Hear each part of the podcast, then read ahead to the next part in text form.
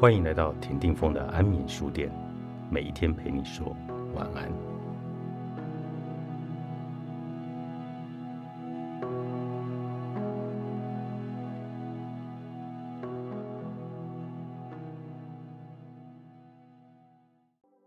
不过，或许有人会觉得，我这种最好将家人或朋友等身边亲近的人也视为他人的想法，是在否定亲密的感觉。因而感到不合常理，但我想传达的，并非是要否认亲密感。相反的，为了能与身边亲近的人建立更深刻的关系，才更需要他人这样的思考角度。无论再怎么亲密，都要将对方视为他人。换个方式来说，就是要去感受自己与对方的距离。这里所说的距离，并非单纯是指被远远的隔开。而是有意识的保持适度的距离感。十九世纪的德国社会学家、生命哲学家格奥格·齐梅尔就提出了许多有关与他人距离的参考论述。一旦缺乏了距离感，也就感受不到真正的亲密。毕竟，所谓的亲密感是来自于原本应该与自己有所隔阂的存在，或是有一些距离的存在。后来变得近在身边的感觉。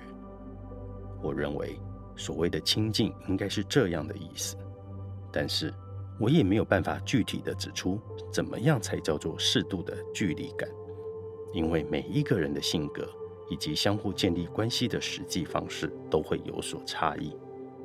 但我认为与他人保持这样的距离，以及在脑海里提醒自己要留意和他人的距离感。这两者都是非常重要的事。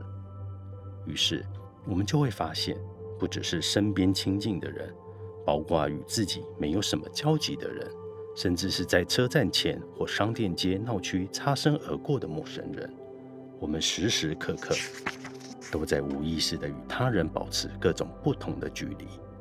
即使是与身边亲近的人相处，也需要保有将他们视为他人的意识。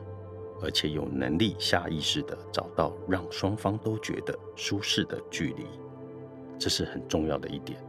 不过也要小心，别过度聚焦在该怎么与对方保持距离，否则只会感到疲惫。我在这里用了“下意识”这个说法，似乎给人不太可靠的感觉，但这却是重要的心灵运作方式。在这种人际关系的判断上。要是太过在意与对方的距离，就会对精神造成压力；但如果毫不考虑对方与自己的不同，无视彼此需要的空间，也同样没有办法跟他人保持良好的关系。所以只能凭借着自己的感受和实体去尝试和摸索。